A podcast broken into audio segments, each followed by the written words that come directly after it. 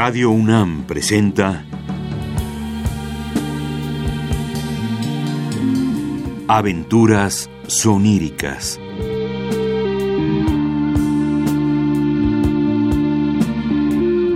Un programa a cargo de Eduardo Ruiz Aviñón.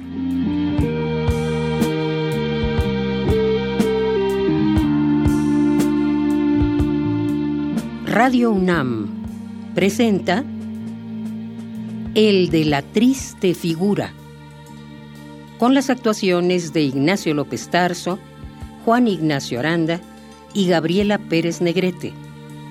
Adaptación, Carmen Carrara. Música, Guillermo González Phillips. Dirección, Eduardo Ruiz Aviñón. Agradecimiento especial al Instituto Mexicano de la Radio.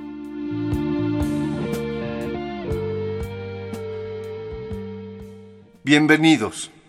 Tengo en mis manos un ejemplar de la primera edición del ingenioso hidalgo Don Quijote de la Mancha. Su papel es malo, amarillento, sus tipos son grandes, redondos y desgastados. Abundan las erratas y hasta la foliación está equivocada. Nada indica lo que contienen sus palabras, ni lo que habrían de provocar estas fabulosas aventuras desde que se incorporaron al mundo de las letras. La magnífica estrella que le ha acompañado a lo largo de cuatrocientos años. Sin embargo, pocos lectores han llegado hasta sus últimas páginas. En el centro de la portada el escudo tipográfico y una fecha. 1605. Cuatrocientos años después, tengo en mis manos la novela más extraordinaria y hermosa jamás escrita por ser humano, la obra profana que más se ha traducido y reimpreso de cuantos textos han salido a la luz en la historia de la humanidad, como esta nueva reimpresión de la editorial Alfaguara. Teniéndolo en mis manos, me he encontrado con el espíritu de su autor, don Miguel de Cervantes Saavedra.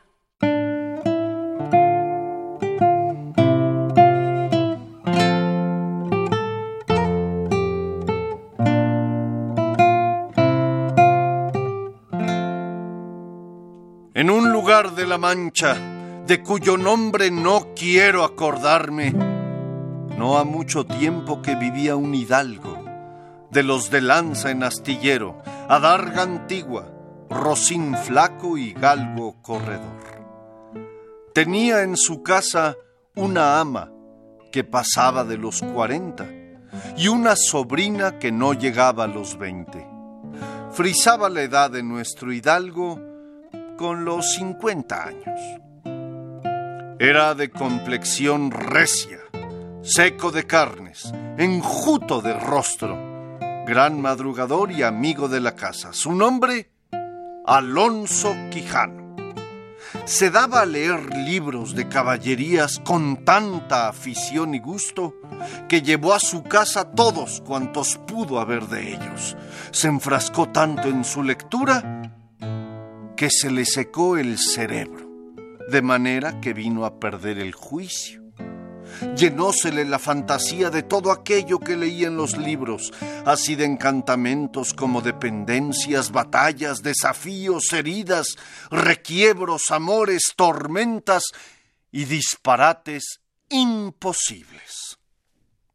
En efecto, rematado ya su juicio, vino a dar en el más extraño pensamiento que jamás dio loco en el mundo, y fue hacerse caballero andante y irse por todo el mundo con sus armas y caballo a buscar las aventuras, deshaciendo todo género de agravio y poniéndose en ocasiones y peligros donde, acabándolos, cobrase eterno nombre y fama.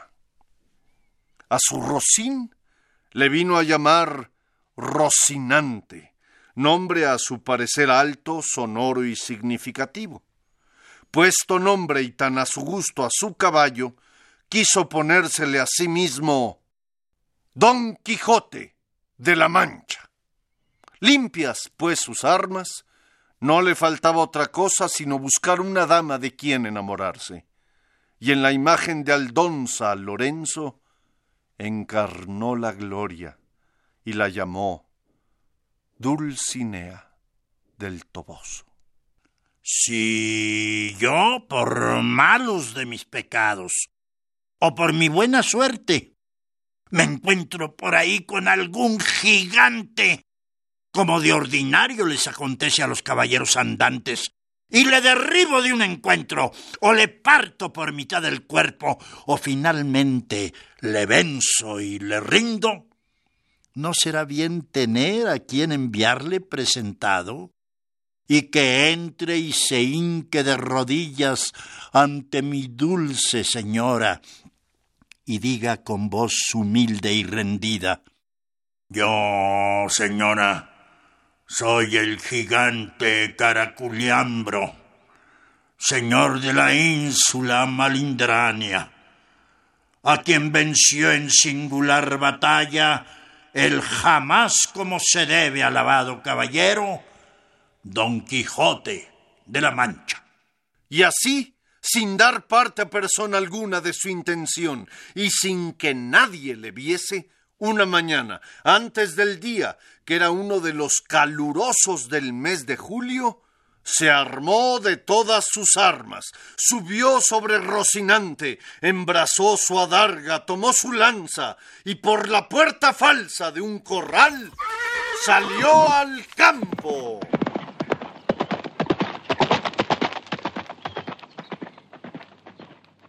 ¿Quién duda sino que en los venideros tiempos, cuando salga a la luz la verdadera historia de mis famosos hechos, que el sabio que los escribiere no ponga, cuando llegue a contar esta mi primera salida tan de mañana, de esta manera. Apenas había el rubicundo Apolo, tendido por la faz de la ancha y espaciosa tierra, las doradas hebras de sus hermosos cabellos, cuando por las puertas y balcones del manchego horizonte a los mortales se mostraba el famoso caballero Don Quijote de la Mancha. Dichosa edad y siglo dichoso aquel donde saldrán a luz las famosas hazañas mías, dignas de entallarse en bronces, esculpirse en mármoles y pintarse en tablas para memoria en lo futuro. Oh princesa Dulcinea, señora de este cautivo corazón, plegaos, señora, de membraros de este vuestro sujeto corazón, que tantas cuitas por vuestro amor padece. Mas apenas se vio en el campo cuando le asaltó un pensamiento terrible, y fue que le vino a la memoria que no era armado caballero, y que conforme a la ley de caballería ni podía ni debía tomar armas con ningún caballero. Vio, no lejos del camino por donde iba, una venta, y como a nuestro aventurero todo cuanto pensaba, veía o imaginaba le parecía ser hecho y pasar al modo de lo que había leído, luego que vio la venta, se le representó que era un castillo. El ventero, hombre que por ser muy gordo era muy pacífico, viendo aquella figura contrahecha, armada de armas tan desiguales, le habló comedidamente. Eh, si vuestra merced, eh, señor eh, caballero, busca posada, aquí lo hallará y en mucha abundancia. Pusiéronle la mesa a la puerta de la venta, por el fresco, y trújole el huésped una porción del mal remojado y peor cocido bacalao, y un pan tan negro y mugriento como sus armas. Todo esto no hacía sino confirmar a Don Quijote que estaba en algún famoso castillo, que le servían con música y que el abadejo eran truchas, el pan, candeal, unas rameras que por allí andaban, damas, y el ventero, castellano del castillo. No me levantaré jamás de donde estoy, valeroso caballero, Fasta que la vuestra cortesía me otorgue un don que pedirle quiero, el cual redundará en alabanza vuestra y en pro del género humano, y es que esta noche en la capilla de este vuestro castillo velaré mis armas, y mañana, como tengo dicho, se cumplirá lo que tanto deseo, para poder, como se debe, ir por todas las cuatro partes del mundo buscando las aventuras en pro de los menesterosos. El ventero se llegó a él con un cabo de vela. Mandó a hincar a don Quijote de rodillas. Alzó la mano y dióle sobre el cuello un buen golpe. Ah. Y tras él, Ah. con su mesma espada, un gentil espaldarazo. Ay, eh, siempre murmurando entre dientes como que rezaba alguna devota oración. Hecho esto, mandó a una de aquellas eh, damas que le ciñese la espada, la cual lo hizo con mucha desenvoltura y discreción. Dios haga a vuestra merced muy venturoso caballero, y le dé ventura en lides.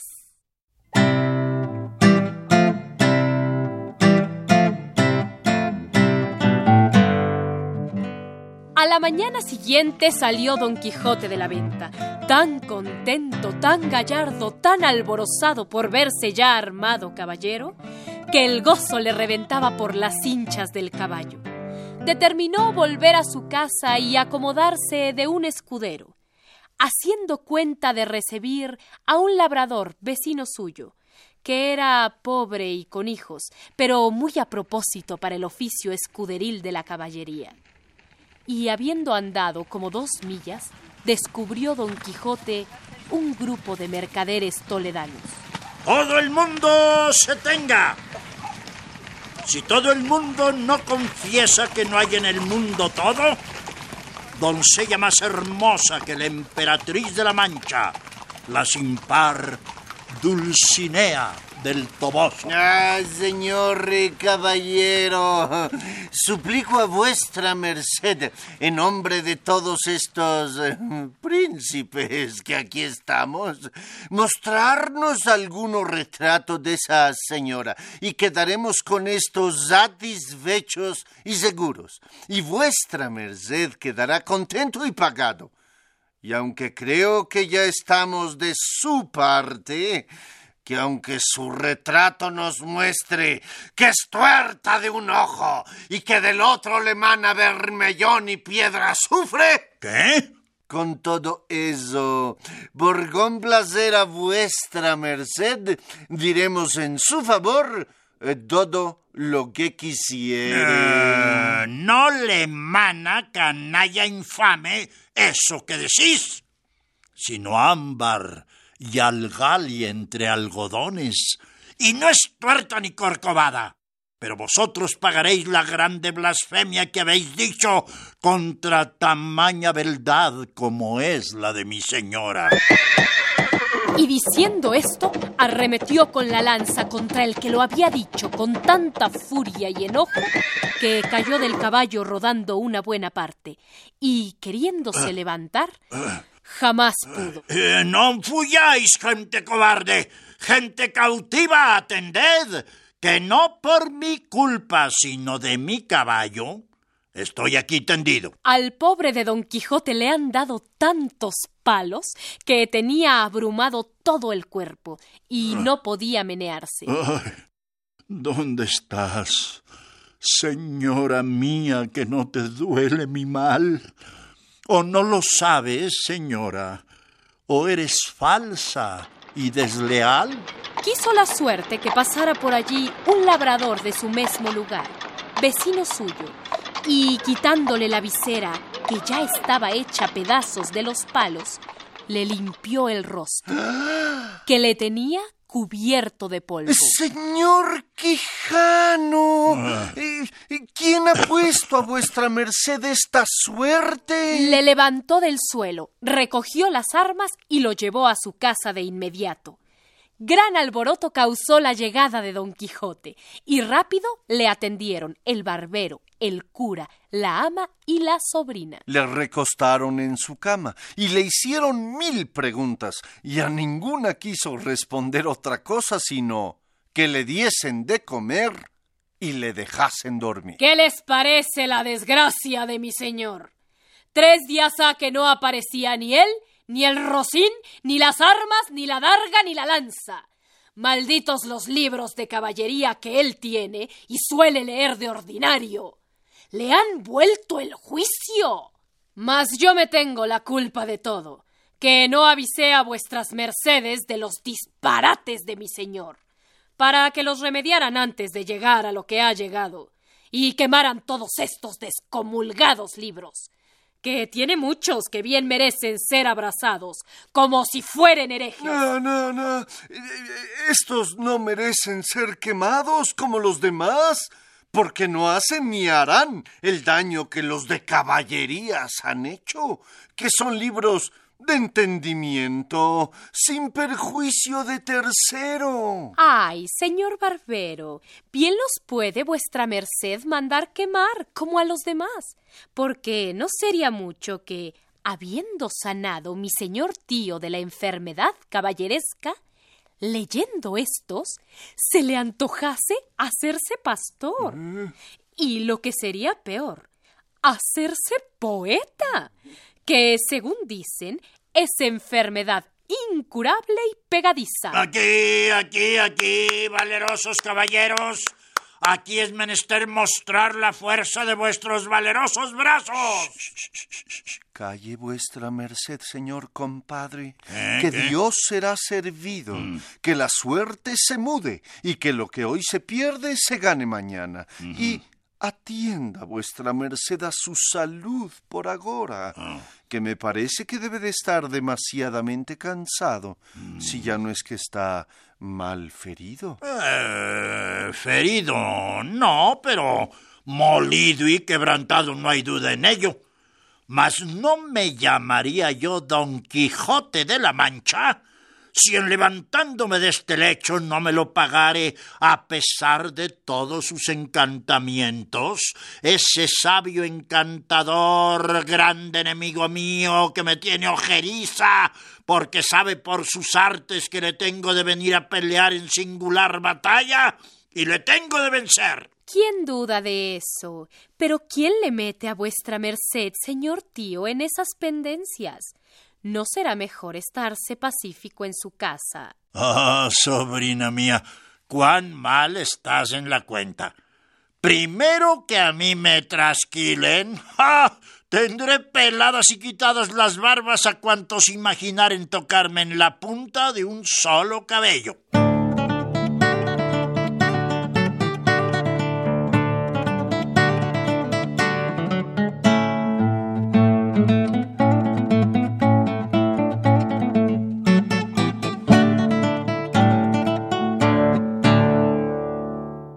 Solicitó don Quijote a un labrador, vecino suyo, de nombre Sancho Panza, hombre de bien, pero de muy poca sal en la mollera.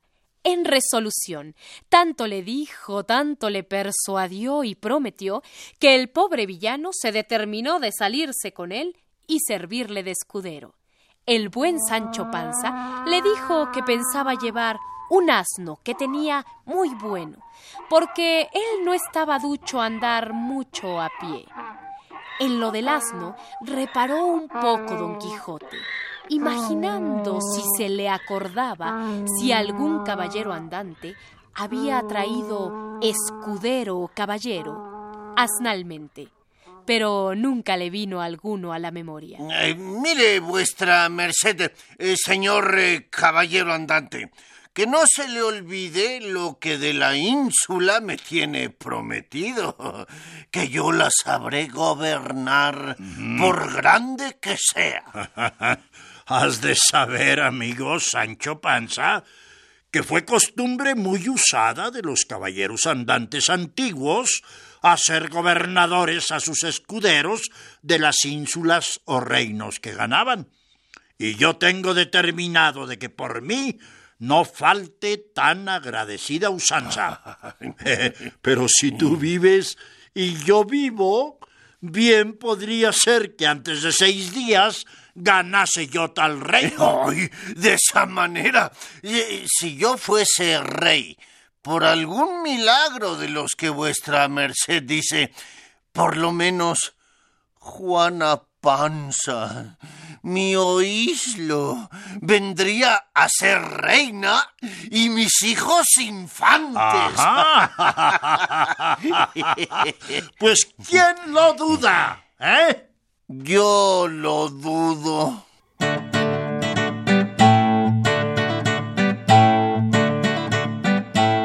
¿Ves ahí? Amigo Sancho Panza, ¿dónde se descubren treinta o pocos más desaforados gigantes con quien pienso hacer batalla y quitarles a todos las vidas, con cuyos despojos comenzaremos a enriquecer. Que esta es buena guerra y es gran servicio de Dios quitar tan mala simiente de sobre la faz de la tierra. ¡Qué gigantes! Aquellos que allí ves de los brazos largos, que lo suelen tener algunos de casi dos leguas. Mire, vuestra merced, que aquellos que allí se parecen no son gigantes, ¿Eh? sino molinos de viento. Ah. Y lo que en ellos parecen brazos son las aspas, que volteados del viento hacen andar la piedra del molino. Ah, bien parece que no estás cursado en esto de las aventuras. Ellos son gigantes. Y si tienes miedo, quítate de ahí y ponte en oración en el espacio que yo voy a entrar con ellos en fiera y desigual batalla.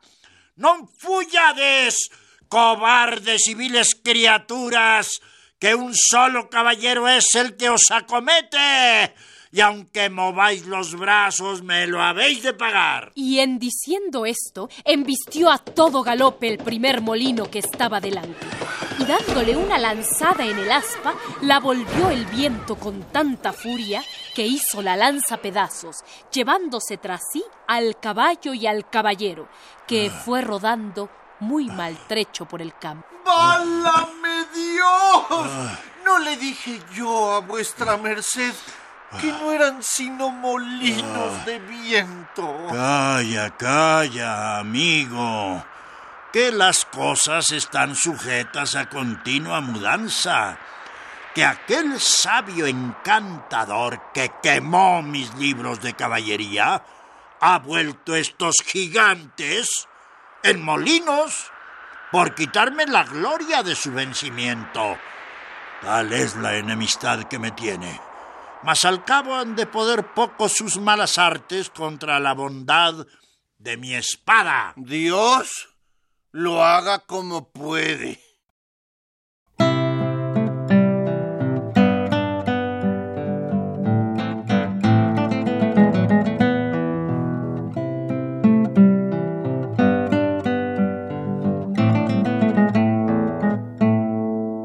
Nacido en una época crítica, entre un mundo que se derrumbaba y otro que con desordenados movimientos comienza a dar señales de vida, Don Quijote oscila entre la razón y la locura, por un perpetuo tránsito de lo ideal a lo real. Pero si bien se mira, su locura es una mera alucinación respecto del mundo exterior, una falsa combinación e interpretación de datos verdaderos. ¿Ves? Aquella polvareda que allí se levanta, Sancho. Pues toda es cuajada de un copiosísimo ejército que de diversas e innumerables gentes por ahí viene marchando. A esa cuenta dos deben de ser, porque de esta parte contraria se levanta a sí mismo otra semejante polvareda? Don Quijote pensó sin duda alguna que eran dos ejércitos que venían a embestirse y a encontrarse en mitad de aquella espaciosa llanura. Y la polvareda que había visto la levantaban dos grandes manadas de ovejas y carneros que por aquel mismo camino de dos diferentes partes venían. Señor, eh, pues ¿qué hemos de hacer nosotros? ¿Qué? ¡Ja! Favorecer y ayudar a los menesterosos y desvalidos. Y has de saber, Sancho, que este ejército que viene por nuestra frente le conduce y guía el grande emperador Alifanfarón, señor de la grande isla Trapovana. Este otro, que a mis espaldas marcha, es el de su enemigo, el rey de los garamantas, Pentapolín del arremangado brazo, porque siempre entra en las batallas con el brazo derecho desnudo. Pues ¿por qué se quieren tan mal estos dos señores? Ah, quiérense mal porque este alifanfarón es un furibundo pagano y está enamorado de la hija de Pentapolín, que es una muy fermosa y además agraciada señora, y es cristiana. Y su padre no se la quiere entregar al rey pagano si no deja primero la ley de su falso profeta Mahoma y se vuelve a la suya. Pero estáme atento. Y mira, Aquel caballero que allí ves es el valeroso Laur Calco, señor de la Puente de Plata. El otro es el nunca medroso Branda Bárbaran de Boliche, señor de las Tres Arabias. Pero vuelve los ojos a esta otra parte y verás al siempre vencedor y jamás vencido Timonel de Carcajona, príncipe de la Nueva Vizcaya que trae en el escudo un gato de oro en campo leonado con una letra que dice miau. ¿Miau? Sí, ¿eh? que es el principio del nombre de su dama, que según se dice es la sin par Miaulina, hija del duque Alfeñiquén de Algarve. Estaba Sancho Panza colgado de sus palabras, sin hablar ninguna y de cuando en cuando volvía la cabeza a ver si veía los caballeros y gigantes que su amo nombraba. Y como no descubría a ninguno, le dijo, Señor, encomiendo al diablo hombre, ni gigante, ni caballero de cuantos vuestra merced dice parece por todo esto. A lo menos yo no los veo. No. Quizá todo debe de ser encantamento. Eh, ¿Cómo dices eso? ¿No oyes el relinchar de los caballos, el tocar de los clarines, el ruido de los atambores? No oigo otra cosa sino muchos balidos de ovejas y carneros. Oh, el miedo que tienes te hace, Sancho, que ni veas ni oyas a derechas porque uno de los efectos del miedo es turbar los sentidos y hacer que las cosas no parezcan lo que son. Y si es que tanto temes, retírate a una parte y déjame solo, que solo me basto a dar la victoria a la parte a quien yo diera mi ayuda. ¡Vuélvase! ¡Vuélvase vuestra merced, señor Don Quijote! ¡Que voto a Dios que son carneros y ovejas las que va a investir! ¡Vuélvase, desdichado del padre que me engendró! ¡Qué locura es esta! ¿Qué es lo que hace? ¡Ay, pecador soy yo! ¡Adiós! ¡Ea, caballeros! Los que seguís y militáis debajo de las banderas del valeroso emperador Pentapolín del arremangado brazo, seguidme todos.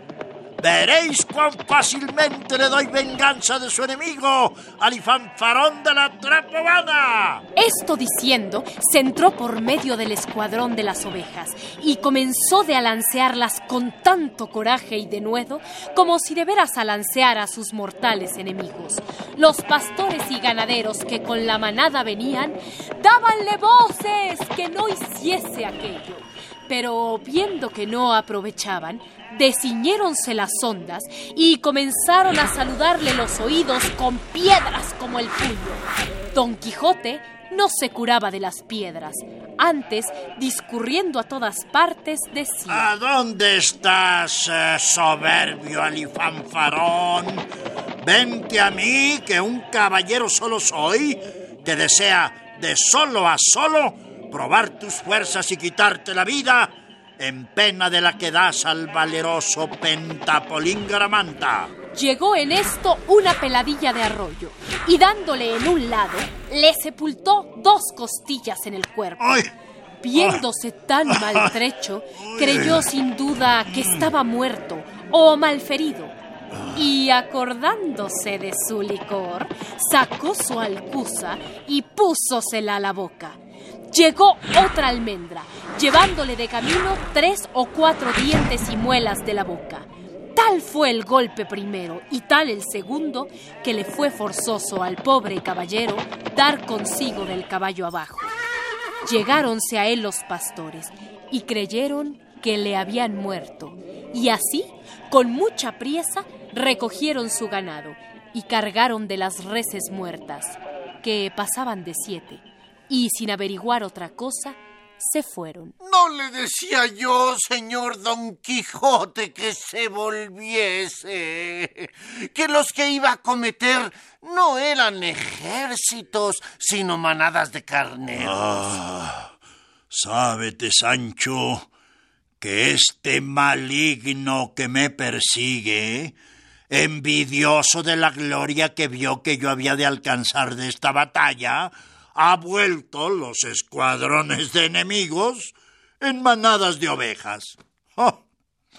Pero llégate a mí y mira cuántas muelas y dientes me faltan que me parece que no me ha quedado ninguno en la boca. Ah, Llegóse Sancho tan cerca que casi le metía los ojos en la boca, y fue a tiempo que ya había obrado el bálsamo en el estómago de don Quijote, y al tiempo que Sancho llegó a mirarle la boca, arrojó de sí, más recio que una escopeta, cuanto dentro tenía, y dio con todo ello en las barbas del compañero escudero. ¡Santa María!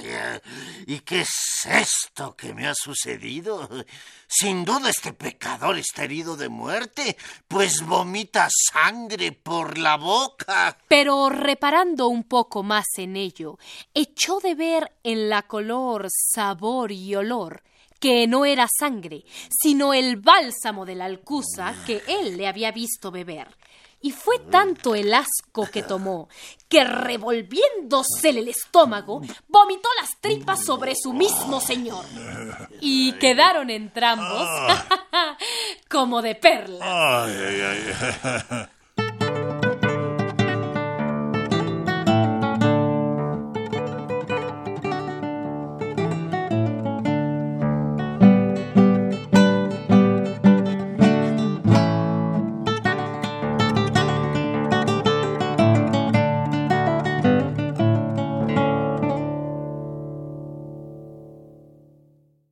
Sábete, Sancho, que no es un hombre más que otro, si no hace más que otro. Todas estas borrascas que nos suceden son señales de que presto ha de serenar el tiempo y han de sucedernos bien las cosas, porque no es posible que el mal ni el bien sean durables. Y de aquí se sigue que habiendo durado mucho el mal, el bien ya está cerca. Más bueno era vuestra merced para predicador que para caballero andante. Pero dame acá la mano y atiéntame con el dedo y mira bien cuántos dientes y muelas me faltan de este lado derecho de la quijada alta, que ahí siento el dolor. ¿Cuántas muelas solía vuestra merced tener en esta parte? Ah, eh, cuatro, fuera de la cordal, todas enteras y muy sanas. Mire vuestra merced bien lo que dice, señor. Digo cuatro, si no eran cinco. Porque en toda mi vida me han sacado diente ni muela de la boca. Pues en esta parte de abajo no tiene vuestra merced más de dos muelas y media. Ah, Y en la de arriba, ni media. oh, Ni ninguna. Uh. Que toda está rasa como la palma de la mano. ay, ay, ay, ay, sin ventura yo. ¿Qué más quisiera que me hubieran derribado un brazo? Eh, eh, como no fuera el de la espada.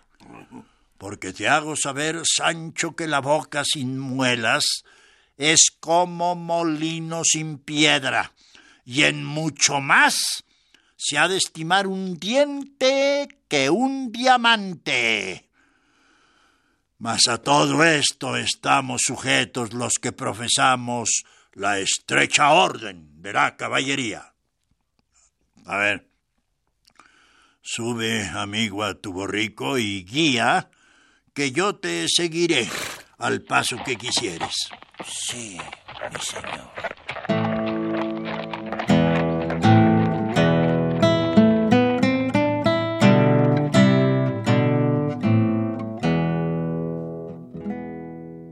Yendo pues de esta manera, la noche escura, el escudero hambriento y el amo con gana de comer, vieron por el mismo camino que iban, venían hacia ellos gran multitud de lumbres, que no parecían sino estrellas que se movían.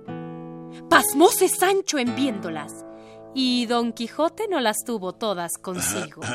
Tiró el uno del cabestro a su asno y el otro de las riendas a su rocino.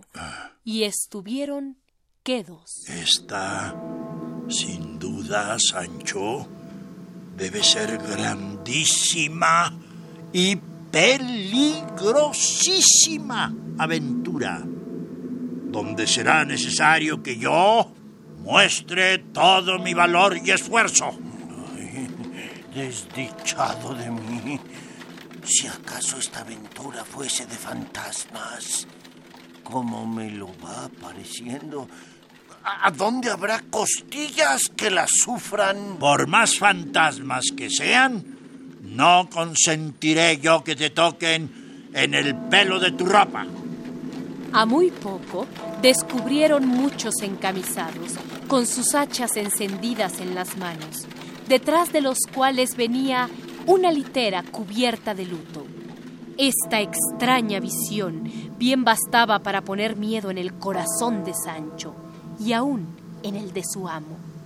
Figuróse que la litera eran andas, donde debía de ir algún malferido o muerto caballero, cuya venganza a él solo estaba reservada. Em, eh, em, deteneos, caballeros, o eh, quien quiera que seáis, y dadme cuenta de quién sois, de dónde venís, a dónde vais, y qué es lo que en aquellas andas lleváis. Que según las muestras, o vosotros habéis fecho, o vos han fecho algún desaguisado, y conviene y es menester que yo lo sepa, o bien para castigaros del mal que fecistes, o bien para vengaros del entuerto que vos hicieron. Eh, vamos de priesa. Y está la venta lejos. Y no nos podemos detener a dar tanta cuenta como pedís. ¿eh? Eh, Arre. Ah, ah, deteneos, deteneos, y sed más bien criado y dadme cuenta de lo que os he preguntado. Si no, conmigo sois todos en batalla. Sin esperar más, arremetió a uno de los enlutados y malferido dio con él en tierra.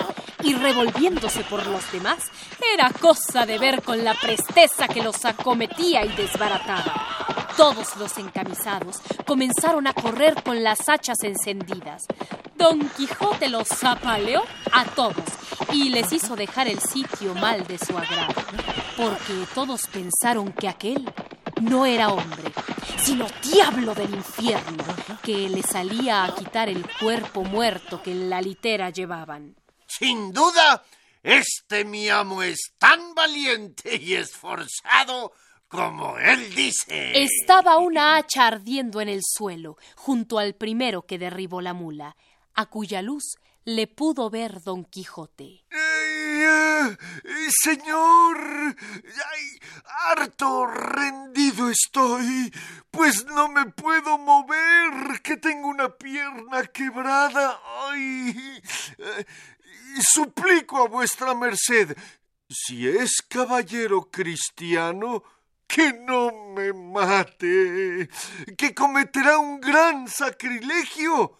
Tengo las primeras órdenes. Ah, ah, em, eh, pues, eh, ¿quién diablos os ha traído aquí siendo hombre de iglesia? ¿Quién, señor? Mi desventura. Llámame Alonso López. Vamos acompañando un cuerpo muerto que va en aquella litera. Ajá. Em, eh, ¿Y eh, quién le mató? Dios, por medio de unas calenturas pestilentes que le dieron. De esta suerte, quitádome a nuestro Señor el trabajo que había de tomar en vengar su muerte, si otro alguno le hubiera muerto. Pero habiéndole muerto, ¿quién le mató? Oh, no hay sino callar y encoger los hombros, porque lo mismo hiciera si a mí mismo me matara. Eh, quiero que sepa vuestra reverencia que yo soy un caballero de la Mancha llamado Don Quijote, y es mi oficio y ejercicio andar por el mundo enderezando entuertos y desfaciendo agravios. Eh, no sé cómo pueda hacer eso de enderezar eh, tuertos, pues a mí de derecho me habéis vuelto tuerto, dejándome una pierna quebrada. ¡Ay! la cual no se verá derecha en todos los días de su vida. Ah, el daño estuvo, señor bachiller, en venir como veníades de noche, con las hachas encendidas, cubiertos de luto, que propiamente semejaba de cosa mala y del otro mundo. Y así yo no pude dejar de cumplir con mi obligación, acometiéndoos. Sancho Panza andaba ocupado desvalijando una acémila bien bastecida de cosas de comer. Don Quijote le dijo que siguiese la derrota de sus compañeros, a quien de su parte pidiese perdón. Si acaso quisieren saber esos señores quién ha sido el valeroso que tales los puso, diráles vuestra merced que es el famoso Don Quijote de la Mancha, que por otro nombre se llama em, el Caballero de la Triste Figura. ¿Qué? Mi señor, le he estado mirando un rato a la luz de aquella hacha que lleva aquel malandante y, y verdaderamente tiene vuestra merced la más mala figura de poco acá que jamás he visto. Oh. Y, y débelo de haber causado o ya el cansancio de este combate o ya la falta de las muelas y dientes. No, no, no, es- no, no es eso. No es eso, sino que el sabio, a cuyo cargo debe de estar el escribir la historia de mis hazañas, le habrá parecido que será bien que yo tome algún nombre apelativo como lo tomaban todos los caballeros pasados. ¿Cuál se llamaba el de la ardiente espada? aquel el de las doncellas, aqueste el del ave fénix. Y así digo que el sabio ya dicho te habrá puesto en la lengua y en el pensamiento agora que me llamases el caballero de la triste figura. El caballero de la triste figura,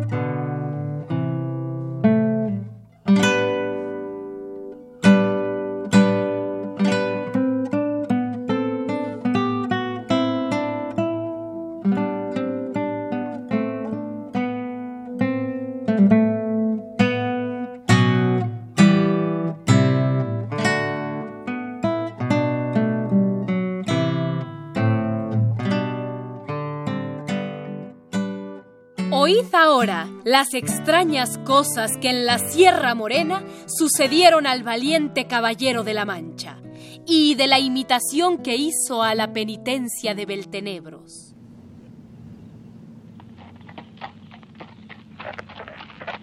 Te hago saber, mi querido Sancho, que tengo de hacer en estas montañas una hazaña con que he de ganar perpetuo nombre y fama, y será tal que he de echar con ella el sello a todo aquello que puede hacer perfecto y famoso a un andante, caballero. Y es de muy gran peligro esa hazaña, mi señor. Eh, no, no, no, no, pero todo ha de estar en tu diligencia. ¿En mi diligencia? Sí, porque si vuelves presto de donde pienso enviarte, presto se acabará mi pena y presto comenzará mi gloria.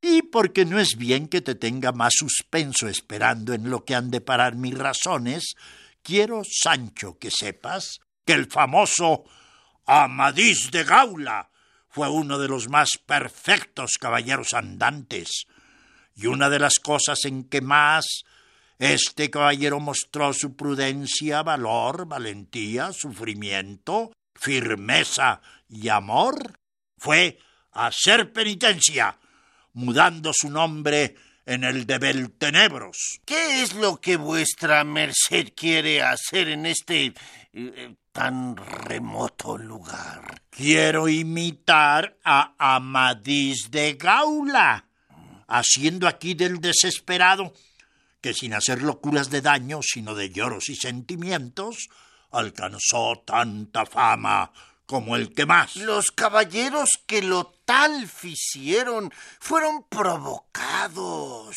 y tuvieron causa para hacer esas necedades y penitencias. ¿Qué causa tiene para volverse loco? ¿Qué dama le ha desdeñado? Ahí está el punto. Y esa es la fineza de mi negocio que volverse loco un caballero andante con causa. ni grado ni gracias. No. El toque está en desatinar sin ocasión y dar a entender a mi dama que si en seco hago esto, ¿qué hiciera yo en mojado? ¿Eh? Loco soy. Loco he de ser hasta tanto que tú vuelvas con la respuesta de una carta que contigo pienso enviar a mi señora Dulcinea. Este, este es el lugar, oh cielos, que escojo para llorar mi desventura. Oh vosotros, quien quiera que seáis, rústicos dioses que en este inhabitable lugar tenéis vuestra morada. Oíd las quejas de este desdichado amante. Oh Dulcinea del Toboso, día de mi noche, gloria de mi pena, norte de mis caminos, estrella de mi ventura oh tú, escudero mío, agradable compañero en mis prósperos y adversos sucesos. Toma bien en la memoria lo que aquí me verás hacer, para que lo cuentes y recites a la causa total de todo ello. Y diciendo esto, se apeó de Rocinante, y en un momento le quitó el freno y la silla, y dándole una palmada en las ancas, le dijo Libertad te da el que sin ella queda. Oh caballo tan extremado por tus obras, cuan desdichado por tu suerte. Vete por do quisieres. Eh, en verdad, señor caballero de la triste figura, que si es que mi partida y su locura de vuestra merced va de veras, que será bien tornar a ensillar a Rocinante, porque será ahorrar tiempo a mi ida y vuelta. Que si la hago a pie, pues perdí a mi borrico. No sé oh. cuándo llegaré ni cuándo volveré, porque eh, soy mal caminante. Ah, digo, Sancho, que será como tú quisieres, que no me parece mal tu designio. Quiero que veas lo que por ella hago y digo para que se lo digas. Pues, ¿qué más tengo de ver que lo que he visto? Ah, bien estás en el cuento. Ahora me falta rasgar las vestiduras, esparcir mis armas y darme de calabazadas por estas peñas. Por amor de Dios, que mire vuestra merced cómo se da esas calabazadas. Sería yo de parecer que se contentase con dárselas en el agua, o en alguna cosa blanda como algodón, y déjeme a mí el cargo, que yo diré a mi señora que vuestra merced se las daba en una punta de peña, más dura que la de un diamante. Yo agradezco tu buena intención, amigo Sancho, mas quiero te hacer sabidor que todas estas cosas que hago son muy de veras, porque de otra manera sería contravenir a las órdenes de caballería que nos mandan que no digamos mentira alguna. Así que mis calabazadas han de ser verdaderas, firmes y valederas, sin que lleven nada del sofístico ni del fantástico. Em, eh, será necesario que me dejes algunas hilas para curarme, pues que la aventura quiso que nos faltase el bálsamo que perdimos. Eh, ruégole a vuestra merced que no se acuerde más de aquel maldito brebaje que se me revuelve el estómago. Escriba la carta y despácheme luego, porque tengo gran deseo de volver a sacar a vuestra merced este eh, purgatorio donde le dejo. Em, eh, a lo que yo me sé acordar, Dulcinea no sabe escribir ni leer. Y en toda su vida ha visto letra mía ni carta mía, porque mis amores y los suyos han sido siempre platónicos, sin extenderse a más que a un honesto mirar que en doce años que ha que la quiero, no la he visto cuatro veces. Tal es el recato y encerramiento con que su padre Lorenzo Corchuelo y su madre Aldonza Nogales la han criado. Ta, ta, ta, que la hija de Lorenzo Corchuelo es la señora Dulcinea del Toboso, llamada por otro nombre Aldonza Lorenzo. Sí, sí, esa es.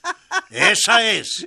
Y es la que merece ser señora de todo el universo.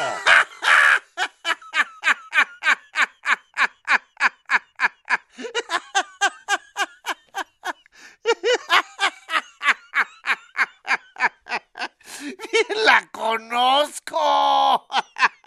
Y sé decir que tira bien una barra como el más forzudo zagal de todo el pueblo. ¡Vive el dador! ¡Que es moza de chapa! Hecha y derecha y de pelo en pecho. ¿Eh? Y que puede sacar la barba de lodo a cualquier caballero andante o por andar que la tuviere por señor. ¡Ay, qué de puta! ¡Qué rejo que tiene y qué voz! Y lo mejor que tiene es que no es nada melindrosa, porque tiene mucho de cortesana. Con todo se burla y de todos hace mueca y donaire. Ay, confieso a vuestra merced una verdad, señor Don Quijote, Em, eh, que hasta aquí he estado en una grande ignorancia, que pensaba bien y fielmente que la señora Dulcinea debía de ser alguna princesa de quien vuestra merced estaba enamorada. Em, ya te tengo dicho antes que ahora muchas veces, Sancho, que eres muy grande hablador.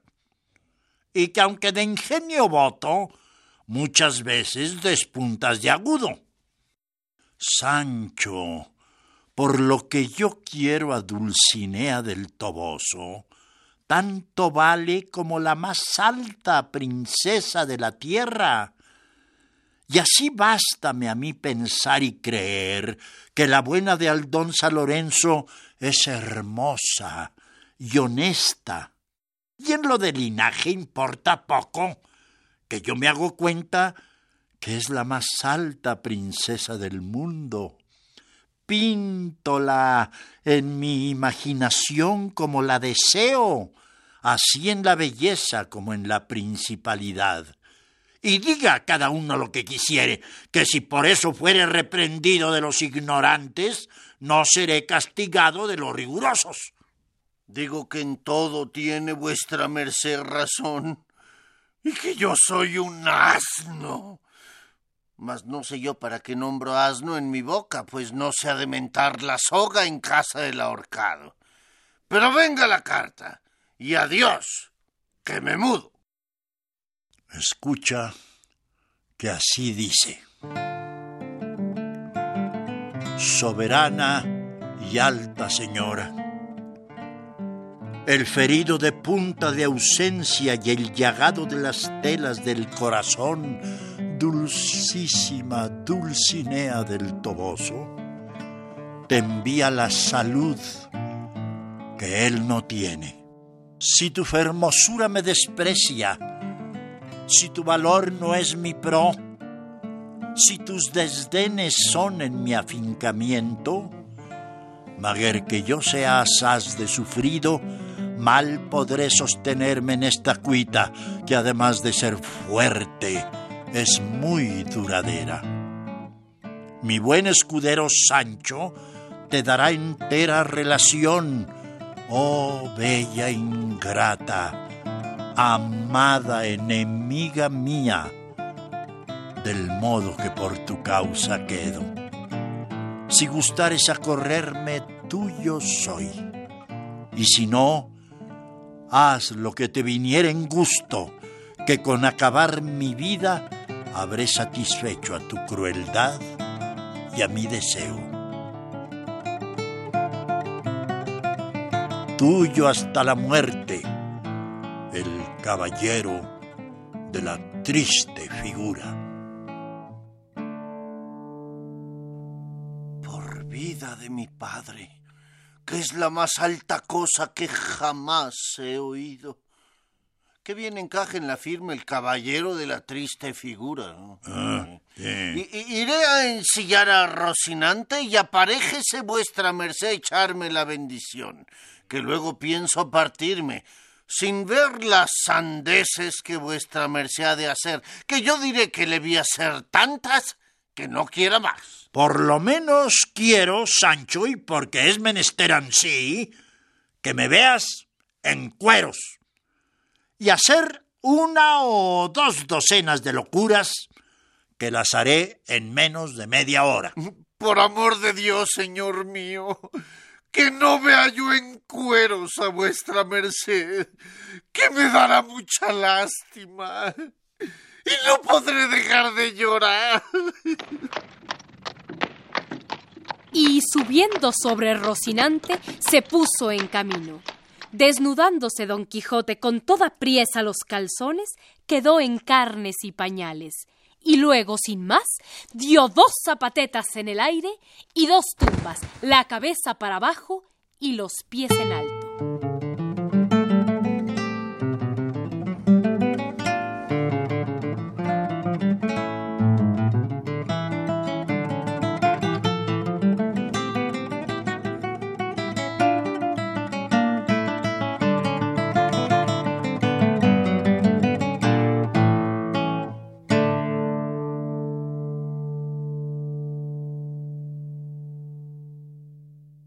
Echemos eh, panza, amigo, pelillos a la mar en esto de nuestras pendencias, y dime ahora sin tener en cuenta enojo ni rencor alguno, ¿dónde, cómo y cuándo hallaste a Dulcinea?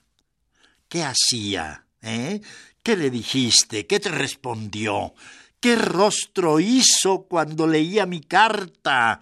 ¿Qué hacía aquella reina de la hermosura, A buen seguro que la hallaste ensartando perlas o bordando alguna empresa con oro de canutillo para este su cautivo caballero. No la hallé sino echando dos anegas de trigo en un corral de su casa. Em, eh, ah, pues eh, haz cuenta que los granos de aquel trigo eran granos de perlas tocados de sus manos. Pero pasa adelante. Cuando le diste mi carta, besóla, púsosela sobre la cabeza, hizo alguna ceremonia digna de tal carta, o qué hizo? Díjome, poned amigo esa carta sobre aquel costal que no la puedo leer hasta que acabe de acribar todo lo que aquí está. Ah, discreta señora. Eso debió de ser por leerla despacio y recrearse con ella. Adelante, Sancho, y en tanto estaba en su menester, ¿qué coloquios pasó contigo? Eh, ¿Qué te preguntó de mí? ¿Y tú qué, qué le respondiste? Acaba, cuéntamelo todo, no se te quede en el tintero una mínima. Eh, ella no me preguntó nada. Mas yo le dije de la manera que vuestra merced, por su servicio, quedaba haciendo penitencia desnudo de la cintura arriba, metido entre estas sierras como si fuera salvaje, durmiendo en el suelo, sin comer pan a manteles ni sin peinarse la barba, llorando y maldiciendo su fortuna. No, no, no, no, no, en decir que maldecía mi fortuna dijiste mal, porque antes la bendigo y bendeciré todos los días de mi vida por haberme hecho digno de merecer amar tan alta señora como Dulcinea del Toboso. Pero, eh, decidme, Sancho, eh, ¿no sentiste un olor sábeo? Eh, ¿Una fragancia aromática y un no sé qué de bueno que yo no acierto a dalle nombre? Eh, lo que sé decir, mi señor, es que sentí un olorcillo algo hombruno. Y ¿Eh? debía de ser aquella, con el mucho ejercicio estaba sudada y algo correosa. No, no, no sería eso, sino que tú debías de estar romadizado o te debiste de oler a ti mismo. Porque yo sé bien a lo que huele aquella rosa entre espinas aquel lirio del campo, aquel ámbar desleído. Todo puede ser que muchas veces sale de mí aquel olor que entonces me pareció que salía de su merced, de la señora Dulcinea.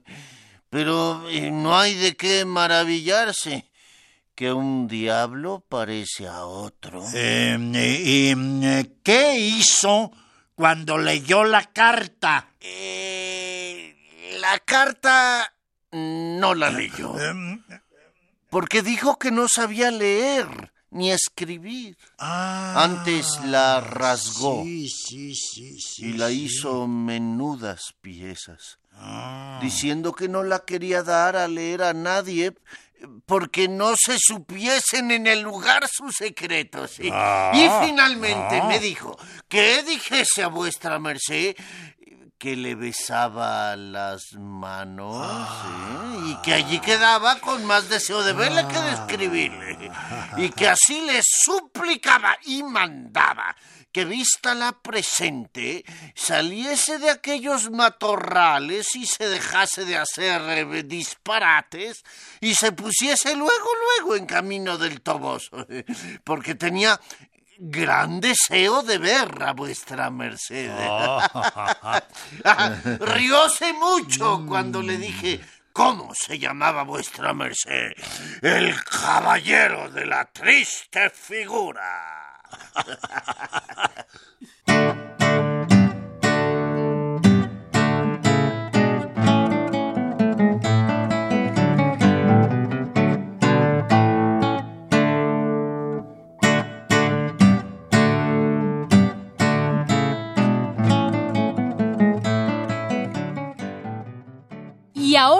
continuemos con la aventura graciosa del titerero. Subieron a caballo y asno nuestros amigos y siguieron por el camino de la venta, a la cual llegaron poco antes del anochecer. Vinieron donde ya estaba puesto y descubierto el retablo, lleno por todas partes de candelillas de cera encendidas que le hacían vistoso y resplandeciente. En llegando, se metió maese Pedro dentro de él, que era el que había de manejar las figuras del artificio. Puestos pues todos cuantos había en la venta, y acomodados Don Quijote y Sancho Panza en los mejores lugares, comenzó la representación.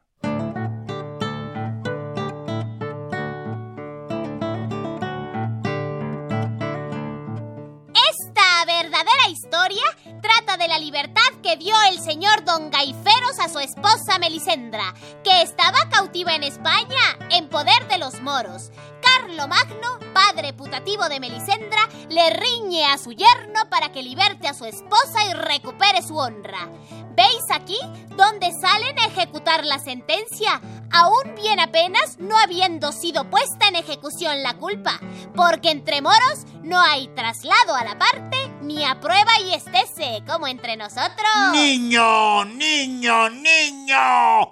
Niño, seguid con vuestra historia en línea recta y no os metáis en las curvas o transversales, que para sacar una verdad en limpio menester son muchas pruebas y repruebas. Don Quijote comenzó a alterarse, llevando su locura al extremo de confundir la representación con la realidad, dando por cierto lo que veía y por falso lo que se decía. Ved ahora cómo Melisendra en el balcón reconoce a su señor don Gaiferos y se descuelga. Mas, ¡ay! Queda colgada, pendiente en el aire, atorada de un hilo del falderín. ¡Eso no! En esto de las campanas anda muy impropio maese Pedro, porque entre moros no se usan campanas, sino atabales y un género de dulzainas. Esto de sonar campanas es un gran disparate. Ah, no mire vuestra merced en niñería, señor eh, eh, Don Quijote. Ni quiera llevar las cosas tan por el cabo que no se le halle. ¿No se representan por allí mil comedias llenas de mil impropiedades y disparates? ¿Eh? ¿Y con todo eso corren felicísimamente su carrera? Eh, prosigue, Trujumán. Prosigue, muchacho. Cuánta y cuán lúcida caballería sale de la ciudad en seguimiento de los dos católicos amantes. Témome que los han de alcanzar y los han de volver atados a la cola de su mismo caballo, que sería un horrendo espectáculo. No consentiré yo que en mis días y en mi presencia se haga superchería a tan famoso caballero ya tan atrevido enamorado. Deteneos mal nacida canalla, no le sigáis ni persigáis, sino conmigo sois todos en batalla. Y diciendo y haciendo, desenvainó la espada y de un brinco se puso junto al retablo y con acelerada y nunca vista furia comenzó a llover cuchilladas sobre la titirera, derribando a unos, descabezando a otros, estropeando a este, destrozando a aquel y entre otros muchos tiró un espadazo tal que si maese Pedro no se agacha, se encoge y agazapa, le cercenara la cabeza con más facilidad que si fuera hecha de masa de mazapán. ¡Deténgase! ¡Deténgase vuestra merced, señor Don Quijote! Y advierta que estos que derriba, destroza y mata no son verdaderos moros, sino unas figurillas de pasta. Ay, mire que me destruye y echa a perder toda mi hacienda. Ah, quisiera yo tener aquí delante en este punto a todos aquellos que no creen ni quieren creer de cuánto provecho son en el mundo los caballeros andantes. Miren si no me hallara yo aquí presente, que fuera del buen don Gaiferos y de la hermosa Melisendra. A buen seguro que esta fuera ya la hora que les hubieran hecho algún desaguisado. en resolución. ¡Viva la andante caballería sobre cuantas cosas hoy viven en la tierra! ¡Viva en buen hora! ¡Y muera yo! Pues soy tan desdichado. Me veo desolado y abatido, pobre y mendigo, y todo por la furia mal considerada de este señor caballero, de quien se dice que endereza tuertos y hace obras caritativas, y en mí solo ha venido a faltar su intención generosa. ¡Ay, Trujumán, mira cómo nos En fin, el caballero de la triste figura había de ser aquel que había de desfigurar las mías. ¡Ay, señor! Eh, no, no, no, no llores, Trujumán. No llores, maese Pedro, ni te lamentes, que me quiebras el corazón, porque te hago saber que es él mi señor Don Quijote tan católico y escrupuloso cristiano, que si él cae en la cuenta de que te ha hecho algún agravio, te lo sabrá y, te lo querrá pagar y satisfacer con muchas ventajas. Em, eh, real y verdaderamente os digo, señores que me oís, que a mí me pareció todo lo que aquí ha pasado que pasaba al pie de la letra. Por eso se me alteró la cólera. Y por cumplir con mi profesión de caballero andante, quise dar ayuda y favor a los que huían. Y con este buen propósito hice lo que habéis visto. Si me ha salido al revés, no es culpa mía sino de los malos que me persiguen. De esta manera fue poniendo precio a las figuras destrozadas, y una vez acordados las quitas y pagos, prosiguió nuestro valeroso hidalgo con otras tantas aventuras, que por ser corto nuestro tiempo, no podemos aquí relatar, pero sí pueden ustedes leer, que la lectura es un don de Dios.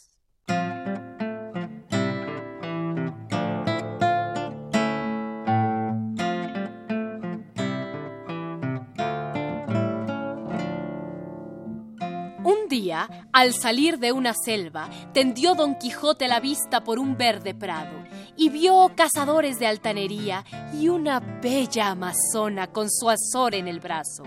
Resulta que eran los duques, quienes los reconocieron por su fama. Y aquí empezaron las tristes aventuras de Don Quijote en la casa de los duques, que lo invitaron a su morada para regocijarse con él y burlarse de su heroísmo. Aquí empezó la pasión del caballero en poder de sus burladores. Ay, desdichado, cuando más parecen reverenciarte, más se burlan de ti. También Sancho es sujeto de burlas y engaños. Hasta le dieron el gobierno de una ínsula para burlarse. Pero ¿cuántas veces los burladores salen burlados?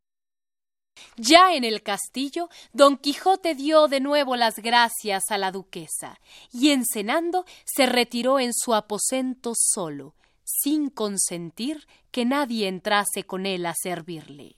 Cerró tras sí la puerta y a la luz de dos velas de cera se desnudó. Y al descalzarse, ay, desgracia indigna de tal persona, se le soltaron no suspiros, ni otra cosa que desacreditasen la limpieza de su policía, sino hasta dos docenas de puntos de una media que quedó hecha celosía. Afligióse en extremo el buen señor, y diera él por tener allí un adarme de seda verde. Digo seda verde porque las medias eran verdes. Miserable del bien nacido que va dando pistos a su honra comiendo mal y a puerta cerrada. Miserable de aquel, digo, que tiene la honra espantadiza y piensa que desde una legua se le descubre el remiendo del zapato, el trasudor del sombrero, la hilaza del herreruelo y el hambre de su estómago. Todo esto se le renovó a don Quijote en la soltura de sus puntos, una de las mayores señales de miseria que un hidalgo puede dar en el discurso de su prolija estrecheza. Mató las velas. Hacía calor y no podía dormir. Levantóse del lecho y abrió un poco la ventana. Púsose a escuchar atentamente. Levantaron la voz los de abajo tanto que pudo oír estas razones. Desde el punto que este forastero entró en este castillo y mis ojos le miraron, yo no sé cantar, sino llorar. Tú que estás en tu lecho, entre sabanas de Holanda, durmiendo a pierna tendida, de la noche a la mañana, caballero el más valiente ha producido la mancha, más honesto y más bendito que el oro fino de Arabia.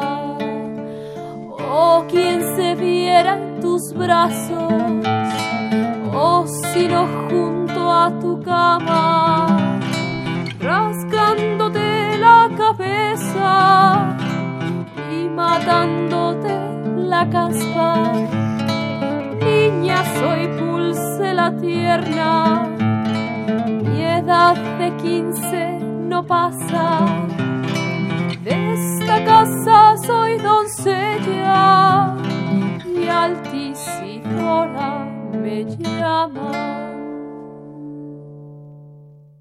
que tengo de ser tan desdichado caballero andante que no ha de haber doncella que me mire, que de mí no se enamore, que tenga de ser tan corta de ventura la sin par Dulcinea del Toboso, que no la han de dejar a solas gozar de la incomparable firmeza mía. Para sola Dulcinea soy de masa y de alfeñique. Para todas las demás soy de pedernal. Para ella soy miel. Para vosotras, asíbar. Llore o cante Altisidora, que yo tengo de ser de Dulcinea. El amor recién venido, que hoy llegó y se va mañana las imágenes no deja bien impresas en el alma. Dulcinea del Toboso, del alma en la tabla rasa, queda pintada de modo que es imposible borrarla. Ya le pareció a don Quijote que era bien salir de tanta ociosidad como la que en aquel castillo tenía, y saliendo una mañana se presentó armado en la plaza del castillo. Estaba Sancho sobre su rucio, con sus alforjas, maleta y repuesto, contentísimo porque el mayordomo del duque le había dado un bolsico con doscientos escudos de oro para suplir los menesteres del camino. Alzó la voz la desenvuelta y discreta Altisidora. Escucha, mal caballero. Detén un poco las riendas. Tú has burlado, monstruo horrendo, la más hermosa doncella. Llévaste tres tocadores y unas ligas de unas piernas. ¿Qué? Barrabás te acompañe. Allá te avengas. ¿Eh?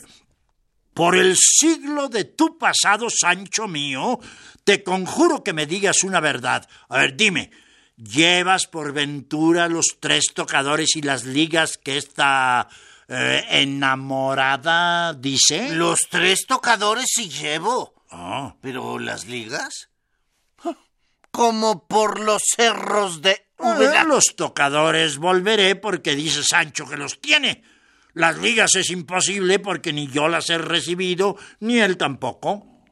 Yo jamás he sido ladrón, ni lo pienso ser en toda mi vida, como Dios no me deje de su mano. Esta doncella habla como ella dice, como, como enamorada, de lo que yo no tengo culpa. Quiero que me escuches, oh valeroso Don Quijote. Y es que te pido perdón del latrocinio de las ligas, porque en Dios y en mi ánima... ¡Ah! ¡Que las tengo puestas! No le dije yo, bonico soy yo para encubrir hurtos.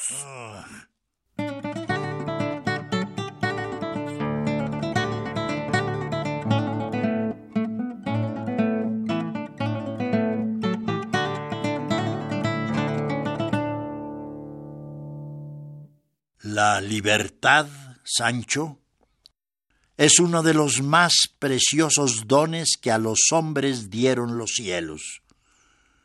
Con ella no pueden igualarse los tesoros que encierra la tierra ni el mar encubre.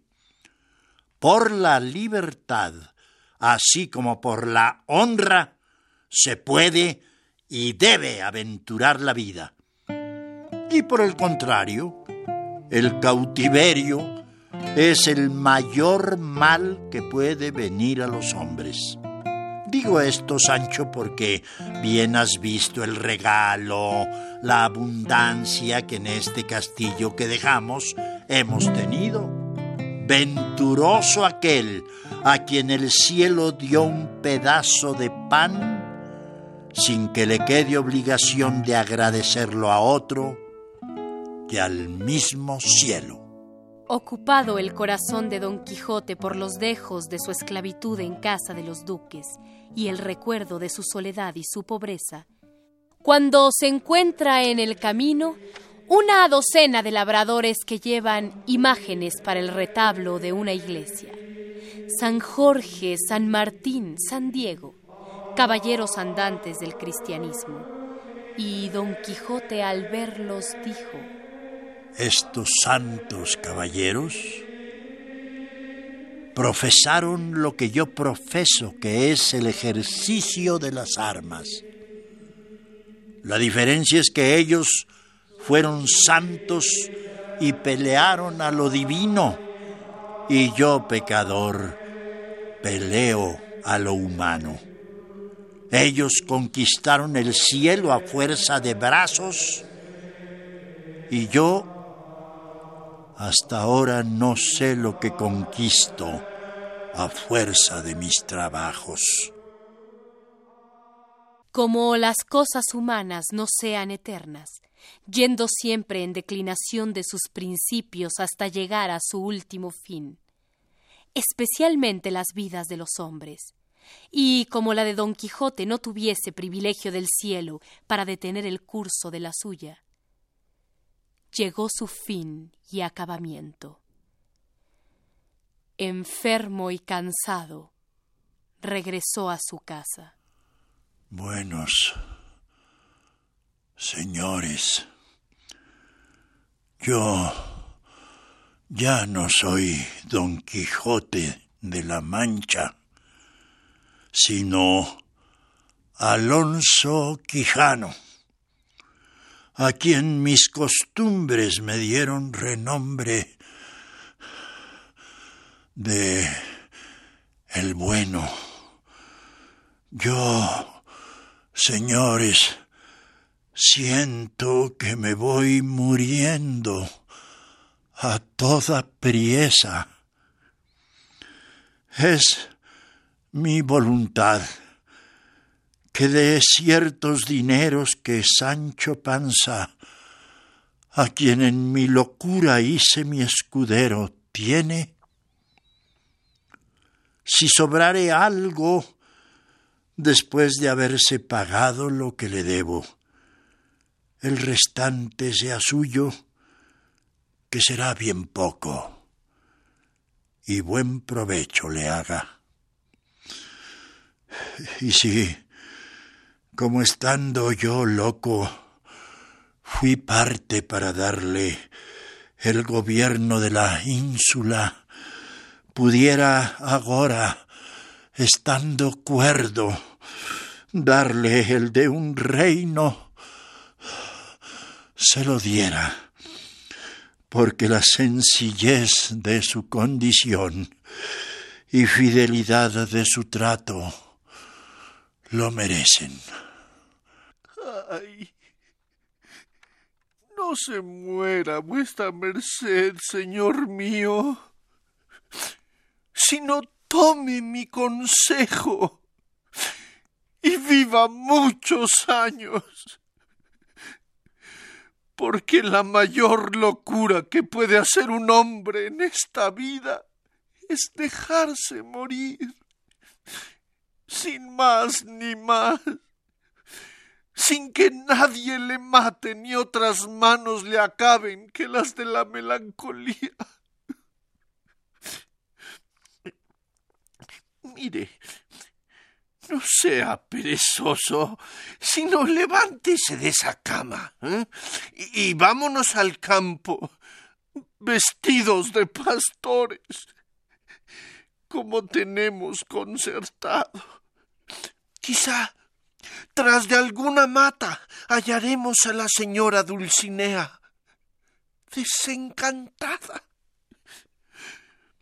Si es que se muere de pesar de verse vencido, écheme a mí la culpa, diciendo que por haber yo hinchado mal a Rocinante, le derribaron. Señores, vámonos poco a poco. Yo fui loco y ya soy cuerdo. Pueda con vuesas mercedes mi arrepentimiento y mi verdad volver a la estimación que de mí se tenía. Y prosiga adelante, señor escribano. En fin, llegó el último de Don Quijote, después de recibidos todos los sacramentos y después de haber abominado con muchas y eficaces razones de los libros de caballerías, hallóse el escribano presente y dijo que nunca había leído en ningún libro de caballerías que algún caballero andante hubiese muerto en su lecho tan sosegadamente y tan cristiano como don Quijote, el cual, entre compasiones y lágrimas de los que allí se hallaron, dio su espíritu. Quiero decir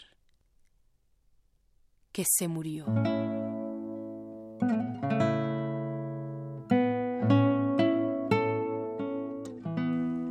Yace aquí el hidalgo fuerte, que a tanto extremo llegó de valiente, que se advierte que la muerte no triunfó de su vida con su muerte. Tuvo a todo el mundo en poco. Fue el espantajo y el coco del mundo. En tal coyuntura que acreditó su ventura morir cuerdo y vivir loco.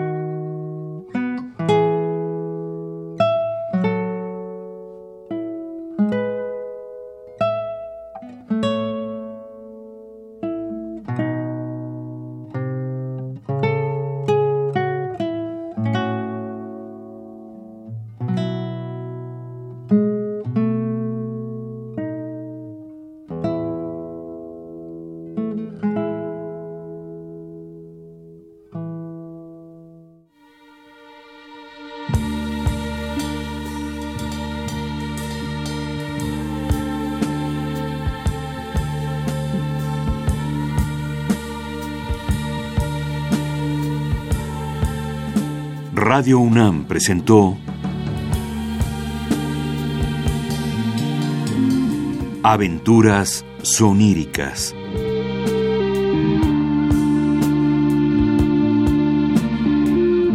Un programa a cargo de Eduardo Ruiz Aviñón.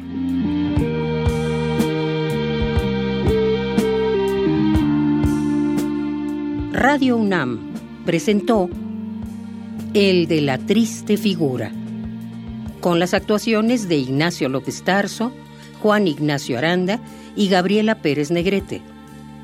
Adaptación Carmen Carrara. Música Guillermo González Phillips.